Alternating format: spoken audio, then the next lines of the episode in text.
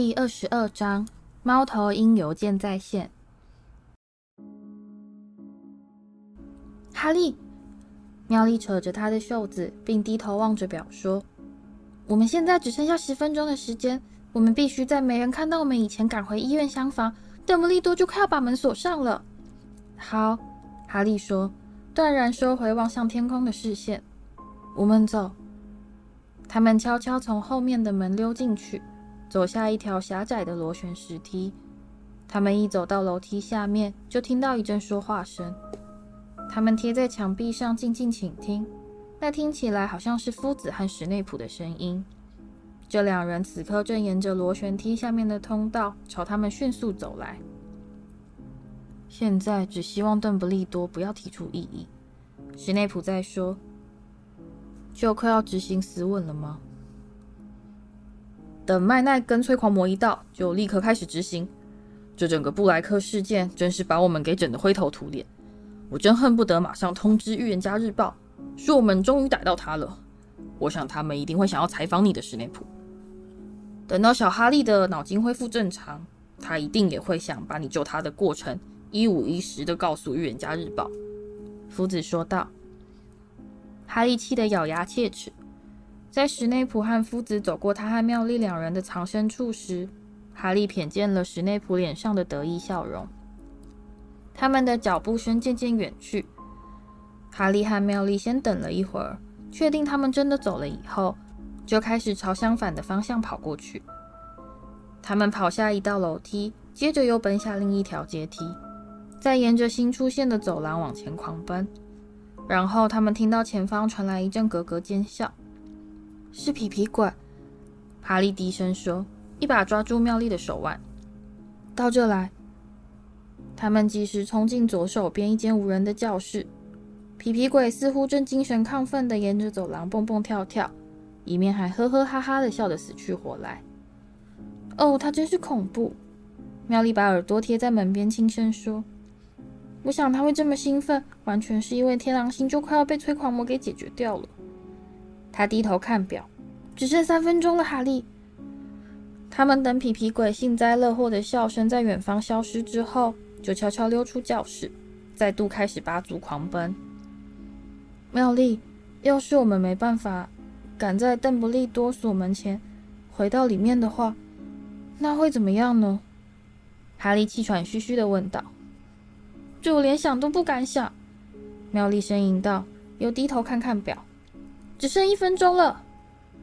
现在他们已到达医院厢房大门那条走廊的入口。好了，我现在可以听到邓布利多的声音了。妙丽紧张地说：“走吧，哈利。”他们蹑手蹑脚地沿着走廊往前走去。医院大门忽地敞开，邓布利多的背影出现在门口。我现在要把你们锁起来。他们听到他说：“现在差五分就要到五月十二点了。”格兰杰小姐，翻三次应该就够了。祝你们好运。邓布利多倒退走出房间，带上房门，然后掏出魔杖，准备施展魔法将房门锁上。哈利和妙丽吓得惊慌失措，连忙快步往前跑去。邓布利多抬起头来，而他的银色长髯下立刻绽放出一个掩盖不住的灿烂笑容。怎么样？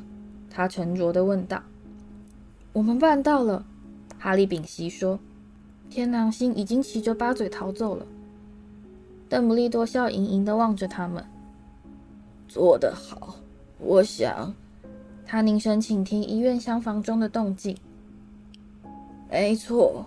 我想现在你们也已经走了，进去吧，我来替你们上锁。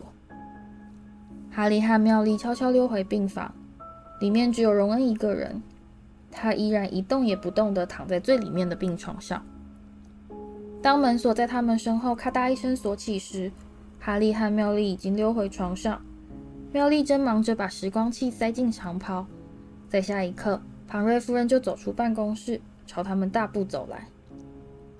校长走了是吧？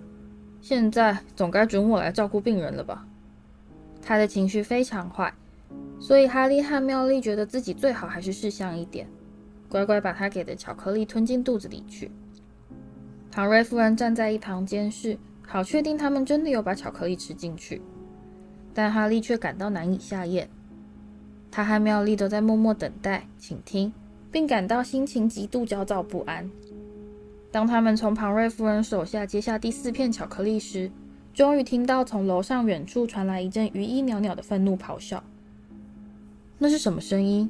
庞瑞夫人惊慌地问道。现在他们可以清楚听到一阵生气的说话声，而且声音变得越来越大。庞瑞夫人目不转睛地望着门口。真是的，这样会把大家全都吵醒。他们到底在干什么？哈利努力想听清楚他们在说些什么。他们的声音越来越近了。他不是用消影术，史内普怒吼。现在声音非常接近了。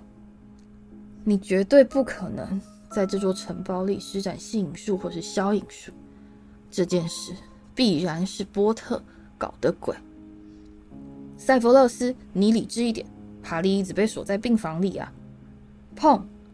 医院厢房的大门猛地敞开，夫子史内普和邓布利多大步踏进病房，但其中只有邓布利多一人维持平静的表情。事实上，他甚至还露出一副自得其乐的模样。夫子怒容满面，但史内普却气得发狂。招供吧，波特！他吼道：“你到底做了什么？”史内普教授，庞瑞夫人尖叫道：“请你放尊重一点，听我说，史内普教授，你要奖励呀！”夫子说：“这扇门是锁上的，我们刚才都有看到啦。就是他们放他逃走的，我心里清楚得很。”史内普指着哈利和妙丽大吼道。他的面孔扭曲，口水狂洒而下。“你给我镇定一点，男人！”夫子厉声喝道，“你根本是在胡说八道！你不了解波特这家伙！”史内普尖叫，“是他搞的鬼！我就知道是他搞的鬼！”够了，塞弗勒斯。邓布利多平静地表示：“你自己想想看，你说的话到底合不合理？”我在十分钟前离开病房以后，这扇门就一直是锁上的。庞瑞夫人，这几个学生有下过床吗？当然没有。庞瑞夫人愤怒地说：“在你走了以后，我就一直待在他们身边。”好，这不就结了？塞佛勒斯，邓布利多平静地说：“你该不会是说哈利和妙丽会分身？”可以同时出现在两个不同地方吧？我实在看不出我们还有什么理由再待在这打扰他们。史内普怒冲冲地站在那里，目光被他恶劣态度吓到的夫子移向双眼在镜片后闪闪发亮的邓布利多。史内普袖的一摆长袍，急急转身过去，悻悻然地冲出病房。这家伙心里不太平衡。夫子望着他的背影说：“我要是你的话，我一定会特别提防他。”邓布利多。哦，他不是心里不平衡，邓布利多平静地说：“他只是失望太大了。失望的又不止他一个人。”夫子气呼呼地说：“预言家日报今天会乐歪了。我们逮住了布莱克，结果又让他从指缝里溜走。”现在，要是那头鹰马逃脱的消息再曝光的话，我就会变成活生生的笑柄。好了，我最好赶快去通知部里的人。那催狂魔呢？邓布利多说：“我想他们现在总该撤出学校了吧？”哦，当然了，他们非走不可。夫子心烦意乱地抓抓头发，真没想到，他们竟然会用死吻来对付一个无辜的孩子。真是完全失控了，不行，我今晚就会把他们给打发走，让他们回到阿兹卡班。说不定下次得考虑派龙来看守学校出入口。海格一定会喜欢你这点子，邓布利多说，并笑着迅速瞥了哈利和妙丽一眼。他和夫子一踏出病房，庞瑞夫人就快步赶去把门锁上，接着他就转身走回他的办公室。一路上仍在生气的低声数落。病房另一端响起一阵微弱的呻吟，荣恩醒了。他们可以看到他在床上坐起来，揉着头东张西望。这是这是怎么回事？他呻吟着说：“哈利，我们为什么会在这里？天狼星呢？路平呢？到底是怎么回事？”哈利和妙丽互相对望。你来解释，哈利说，伸手再抓起另一片巧克力。哈利、荣恩和妙丽在第二天中午离开医院厢房时，竟然发现城堡几乎已经全空了。天气闷热，而考试又已宣告结束，所以大家全都利用这机会跑去活米村玩了。但荣恩和妙丽两人都不想去，于是他们就和哈利三人结伴到校园中晃荡。继续讨论昨晚发生的离奇事件，并猜测天狼星和八嘴现在人在哪里。他们坐在湖边，欣赏大鱿鱼在水面上懒洋洋地晃动触须。哈利在望着湖对岸时，他的心思不由得飘向远方，以至于完全忘了加入谈话。昨夜那头雄鹿就是从那里朝他飞奔过来。一团黑影吸到他们身边，他们抬起头来。看到眼睛红得要命的海格，正笑盈盈地低头望着他们，并用一条像桌布般大的手帕擦拭脸上的汗水。我知道，在昨天晚上发生那种事以后，我现在实在不应该这么高兴。他说：“我是说，布莱克又逃走了，还有那些乱七八糟的事。但你们猜怎么着？怎么啦？”他们问道。并努力装出好奇的表情。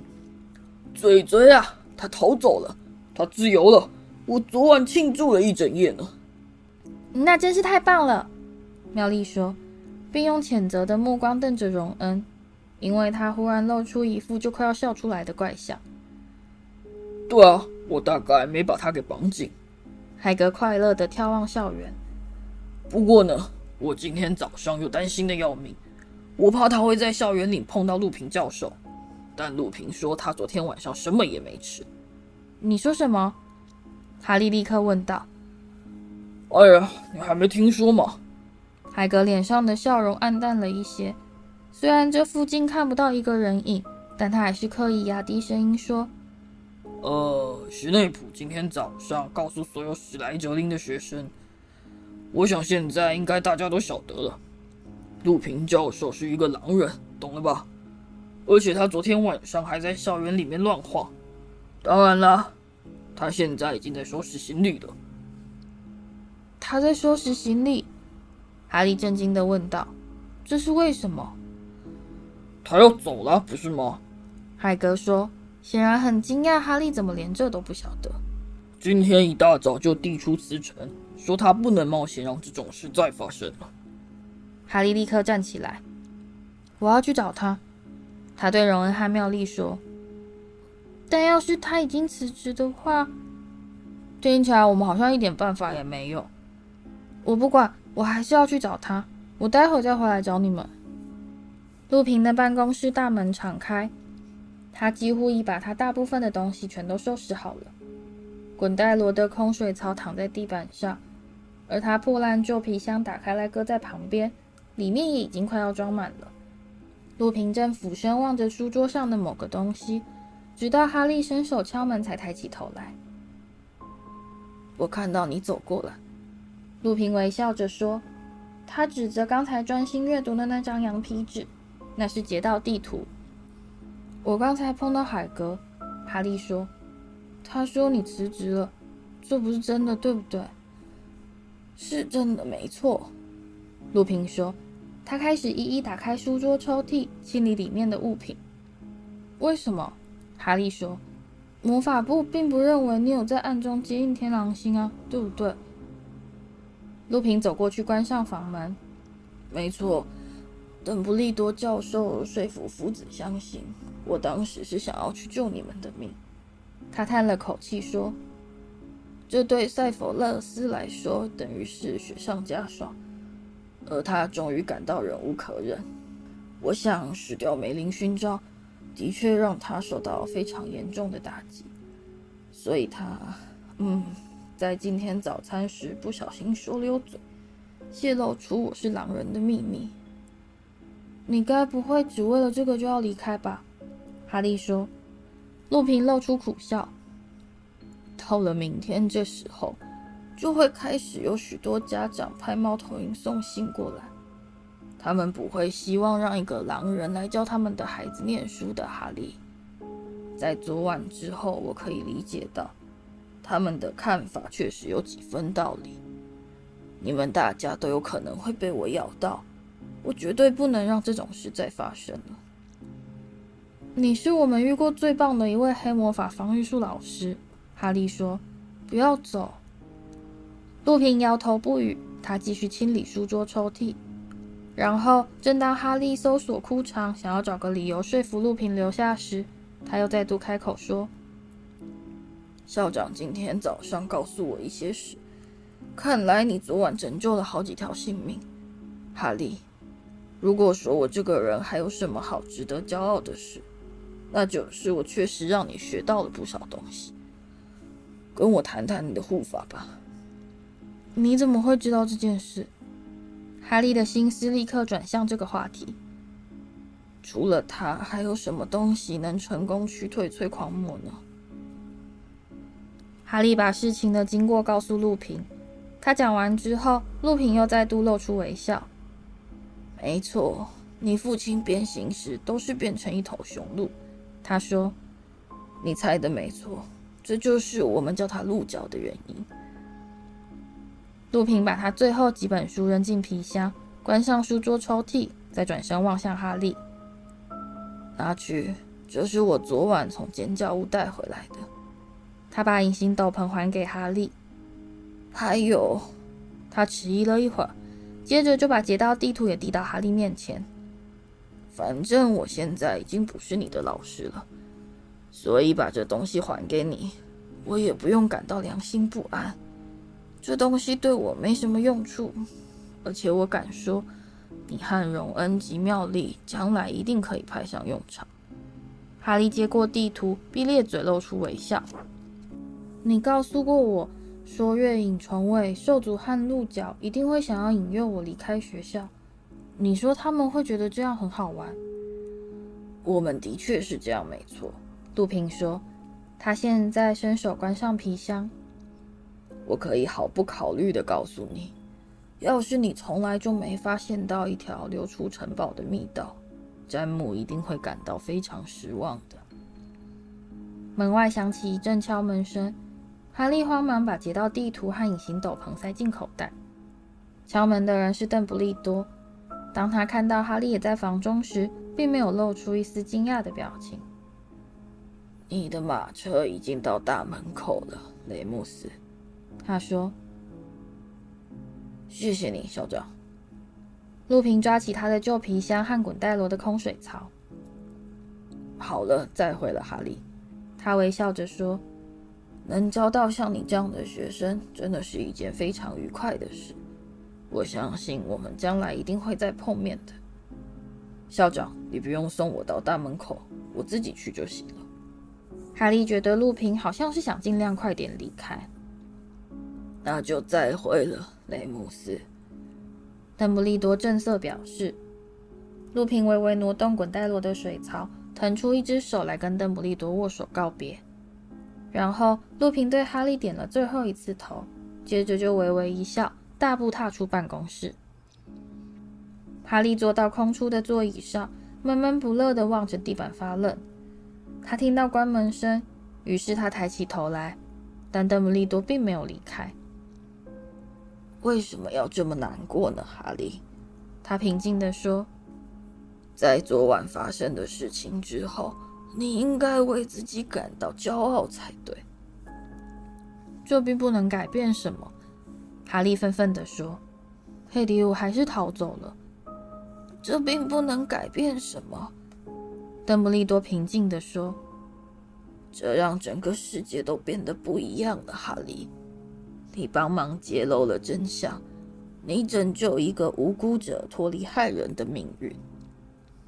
害人这个字眼挑起了哈利脑中的某段记忆，比以前更加强大且更加骇人。崔老尼教授的预言。邓布利多教授，昨天我在考占卜学的时候，崔老尼教授突然变得非常非常奇怪。真的吗？邓布利多说。呃，你是说比平常还要奇怪吗？是的，他的嗓音变得非常低沉，眼睛咕噜噜的转个不停，而且他说，他说佛地魔的仆人将会在午夜之前出发前去跟他重新会合。他说这个仆人将会帮助他东山再起，这会不会？他是不是做出了一个真正的预言？邓布利多看起来并没有受到太大的震撼。你知道吗，哈利？我想他的确是做出了一个真正的预言。他若有所思地表示：“这谁能想得到呢？这让他做出的真正预言总数上升到两个之多。我真应该给他加薪的。”可是，哈利震惊地望着他说。邓布利多听到这样的事情，怎么还能够这么气定神闲呢？可是是我阻止天狼星和路平教授杀死佩迪鲁。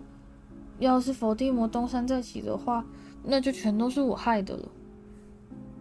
那不是你的错，邓布利多平静地说。难道用时光器的经验没教会你一些事情吗，哈利？我们一切行动所导致的后果，总是如此复杂难测，如此变化多端。因此，预言未来确实是一件非常困难的事。崔老尼教授呢？上天祝福他，就是这样一个活生生的反面教材。你救佩迪鲁的命是一件非常高贵的举动。但要是他帮助佛地魔东山再起，你是佩迪鲁的救命恩人，你送给佛地魔一名受过你恩惠的助手。当一名巫师拯救了另一名巫师的性命时，他们两人之间就会产生一种紧密的连接。除非是我弄错了，但我看佛地魔是绝对不会希望。他的仆人欠哈利波特一份人情，我才不想跟佩迪鲁有什么紧密的连接呢。哈利说：“他出卖了我的父母，这是一种最高深莫测、最神秘难解的魔法，哈利。但请你相信我，有朝一日，你必然会很庆幸自己曾经救过佩迪鲁的命。”哈利完全无法想象自己怎么可能会庆幸救过佩迪鲁的命。邓布利多似乎看穿了哈利的心意。我跟你父亲很熟，他在霍格华兹念书时和毕业后都跟我常有来往。哈利，他和蔼地说：“他同样也会救佩迪鲁一命的，这点我非常确定。”哈利抬头望着他。邓布利多不会笑他的，他可以告诉邓布利多，昨天晚上我还以为我的护法是我爸变出来的。我是说，当我看到我自己站在湖对岸的时候，我还以为我看到的是他。这是一个很容易犯的错误，邓布利多柔声说。我想你大概都已经听烦了。不过你跟詹姆真的是长得非常像，除了你的眼睛，你的眼睛就跟你母亲一模一样。哈利摇摇头，我真是蠢，怎么会以为是他呢？他喃喃地说：“我明明知道他已经死了。”你以为我们深爱过的人在死后真的会离开我们吗？你难道不认为？当我们遇到困难时，对他们的记忆会变得比以前更加清晰吗？你的父亲就活在你的心里，哈利。而在你最需要他的时候，他就会以最清晰的面貌出现在你面前。要不然，你怎么会召唤出那么特别的护法呢？昨晚鹿角又再度在校园里驰骋了。哈利花了一段时间来细细体会邓布利多说的话。天狼星昨晚把他们成为化兽师的经过全都告诉我了。邓布利多微笑着说：“真是一项惊人的成就，而他们竟然能够完全瞒住我，同样也是一件很了不起的事。”接着我又想到。在那场你们跟雷文克劳的魁地奇球赛中，你的护法在攻向马粪先生时所显现出的独特形貌，所以你确实是在昨晚见到了你的父亲哈利。你在你自己心中找到了他。接着，邓布利多就走出办公室，让脑中千头万绪、理不清的哈利留下来独自默默思索。除了哈利、荣恩、妙丽和邓布利多教授之外，霍格华兹没有任何人知道，在天狼星、八嘴和佩里鲁消失当晚，到底发生过什么样的事情。到了学期即将结束时，哈利已经听到当晚事件各种千奇百怪的版本，但全都跟真相有着天壤之别。八嘴的事让马芬气得要死，他深信一定是海格偷偷把八嘴带到某个安全的地方藏起来。而他最气的似乎就是，他和他父亲两人竟然会被一名卑微的炼场看守人摆了一道。而在另一方面，派西卫斯理则是经常就天狼星逃脱这个主题发表长篇大论的演说。要是我能成功进入魔法部上班的话，我一定会提出许多关于加强魔法执行效率方面的议案。他告诉唯一的听众，他的女朋友潘妮清水。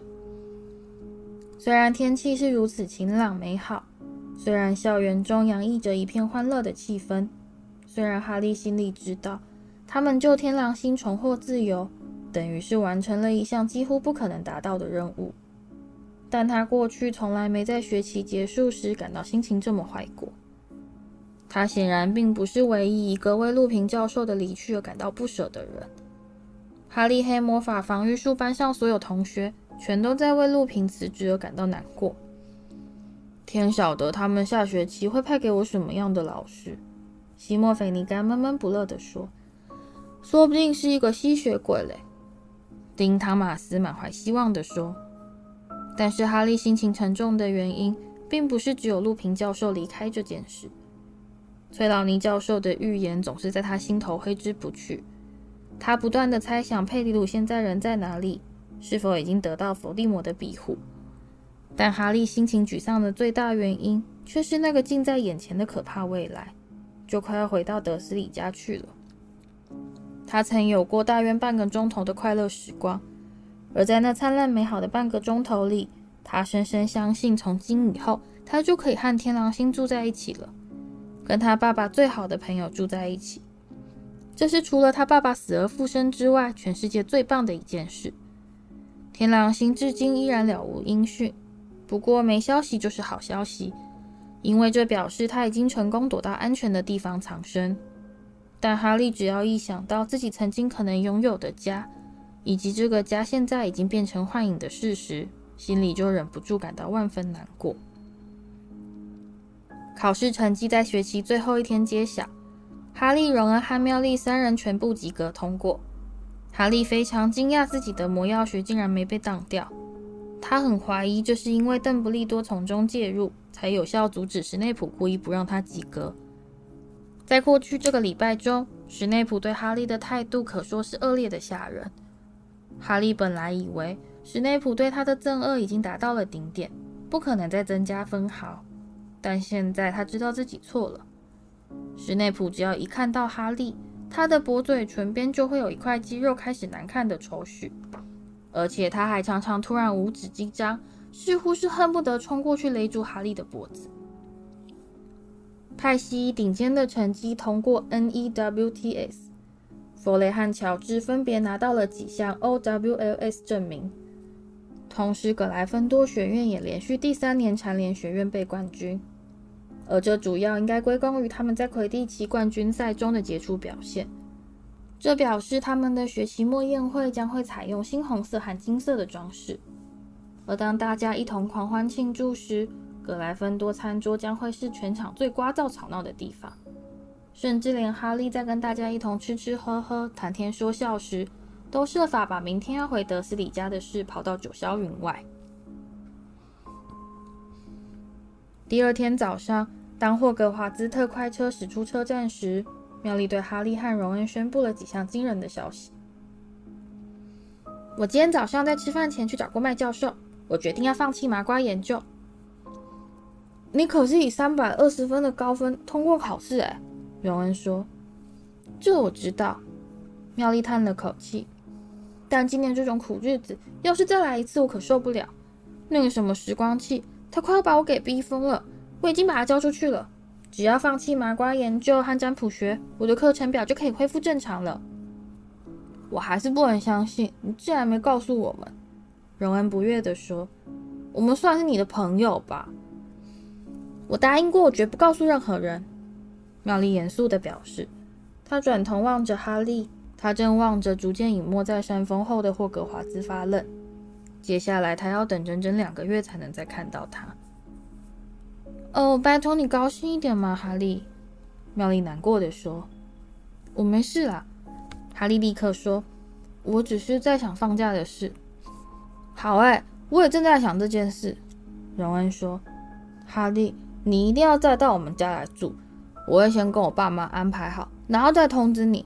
我现在晓得该怎么样用电话了。是电话啦，荣恩。”妙丽说：“真是的，我看你才应该在下学期去修麻瓜研究嘞。”荣恩根本不理他。今年夏天会举行魁地奇世界杯球赛呢，怎么样啊，哈利？到我家来住，我们再一起去看球赛。我爸每次都可以从他们部里弄到一些票。这个建议让哈利的心情大为好转。好啊，我想德斯里家的人一定会很乐意让我去的。尤其是在我对玛姬姑姑做了那种事以后，哈利觉得心情好多了。于是他跟荣恩及妙丽玩了几盘爆炸牌。当那名推着点心车女巫出现时，哈利替自己买了一份丰盛的午餐，只不过里面完全不含半丁点巧克力。但到了接近傍晚的时候，又出现了一件让他真正高兴起来的事情。哈利。妙丽突然凝神望着他的背后，说：“你窗户外面的那个是什么东西？”哈利回头望着窗外，那有个灰灰小小的东西在玻璃窗外忽隐忽现。他站起来想要看得清楚些，接着他就发现那是一只非常小的猫头鹰，它嘴里还衔着风对他来说太大的信。这只猫头鹰实在是太小了，因此它不停在空中翻翻滚滚。被火车行进的气流冲得歪来撞去，哈利连忙拉起车窗，伸手抓住了它。那感觉就像是抓到一个长满毛的金探子。他小心翼翼地把它抓进来。那只猫头鹰把信扔到哈利的座位上，接着就兴高采烈地在厢座中飞着打转，显然是在为自己圆满完成任务而感到沾沾自喜。黑美露出一副不以为然的高傲神情。并鄙夷的颗颗咬动鸟喙，歪嘴坐了起来，大黄眼珠滴溜溜的跟着猫头鹰打转。荣恩注意到这样的情形，连忙一把抓住猫头鹰，把它带到安全的地方。哈利拾起那封信，上面写着他的名字。他撕开信封，接着就大喊道：“是天狼星寄来的！”什么？荣恩和妙丽兴奋地说：“快念给我们听！”亲爱的哈利，我希望这封信能赶在你碰到阿姨姨丈前送到你手中。我怕他们会不习惯收到猫头鹰邮件。八嘴和我已经找到地方藏身，但在哪里我就不告诉你了，因为我担心这封信可能会落到别人手中。这只猫头鹰的能力似乎不太可靠，但它是我所能找到最好的一只猫头鹰，而且他好像很渴望能接下这份工作。我相信催狂魔现在应该还在找我，但他们是绝对不可能发现我躲在这个地方。我目前正准备赶紧让几个麻瓜在远离霍格华兹的地方看到我，这样城堡的安全措施就可以解除了。我们碰面的时间太过短暂，所以有件事我还来不及告诉你。火闪电是我送给你的。哈，妙丽得意洋洋地说：“看吧，我早就跟你们说过是他送的。”没错，但他可没对他下恶咒。荣恩说：“哎呦！”那只正站在他掌中快乐啼叫的迷你猫头鹰，刚才往荣恩手指上啄了一下，这似乎是他表达爱意的方式。歪腿听我把订单送到猫头鹰邮局，我用的是你的名字，但叫他们从古灵阁第七百一十一号地下金库取款，那是我自己的账户，请把它看作是一份你教父送给你的生日礼物。我同时也要向你道歉。我在你离开你姨丈家的那天晚上吓到了你。我那时只是想要在我开始往北方走以前，先过来看你一眼。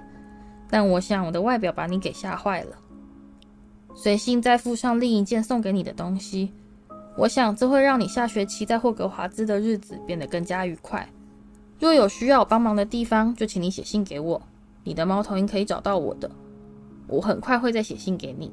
天狼星。哈利急切地检查信封里面，那里还有另一张羊皮纸。他匆匆看了一遍，一种既温暖又满足的感觉突然窜遍他的全身，就好像是一口气灌下了一整瓶奶油啤酒。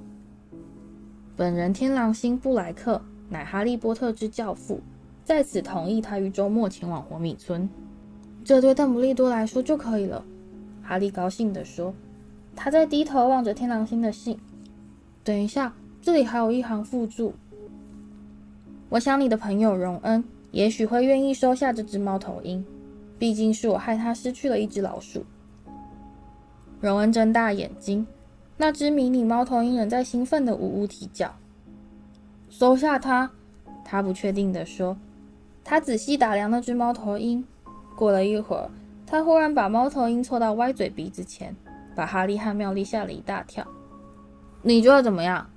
荣恩询问那只猫：“这真的是一只猫头鹰吗？”歪腿发出一阵呼噜声。“这对我来说就可以的。”荣恩高兴地说：“它是我的啦！”在到达王十字车站前，哈利一路上把天狼星的信看了又看。当他和荣恩及妙丽一同穿越第九又四分之三月台的路障时，那封信依然紧握在他的手中。哈利一眼就瞥见了威农姨丈。他刻意与卫斯理夫妇保持距离，并用怀疑的目光紧盯着他们。而当卫斯理太太迎上前去拥抱哈利时，他最不堪的猜测似乎已得到了证实。我在打电话跟你商量魁地奇世界杯的事。荣恩在哈利跟他和妙丽互相道别后，朝着哈利的背影喊道。此时，哈利已推着他那载着大行李箱和黑莓鸟绒的推车掉过头来，走向威农一丈。而他自然还是用老样子迎接哈利。那是什么鬼玩意？他瞪着那封依然握在哈利手中的信吼道：“如果又是什么要我签名的同意书，我可以再告诉你一次。”才不是呢！哈利愉快地说：“是我教父寄来的信。”教父？威农一丈口齿不清，急急的说道：“你哪来什么教父？”谁说的？我真的有啊！哈利开心的说。他是我爸爸妈妈最好的朋友，他是一个杀人犯，但他已经逃出巫师监狱，现在正在跑路。不过他还是很想跟我保持联络，随时听到我的消息，看我过得好不好。哈利望着威农一张脸上惊恐的表情，高兴的咧嘴一笑，开始往车站出口的方向走去。黑莓在他前面发出咔嗒咔嗒的声音，看来这个夏天会比去年好过多了。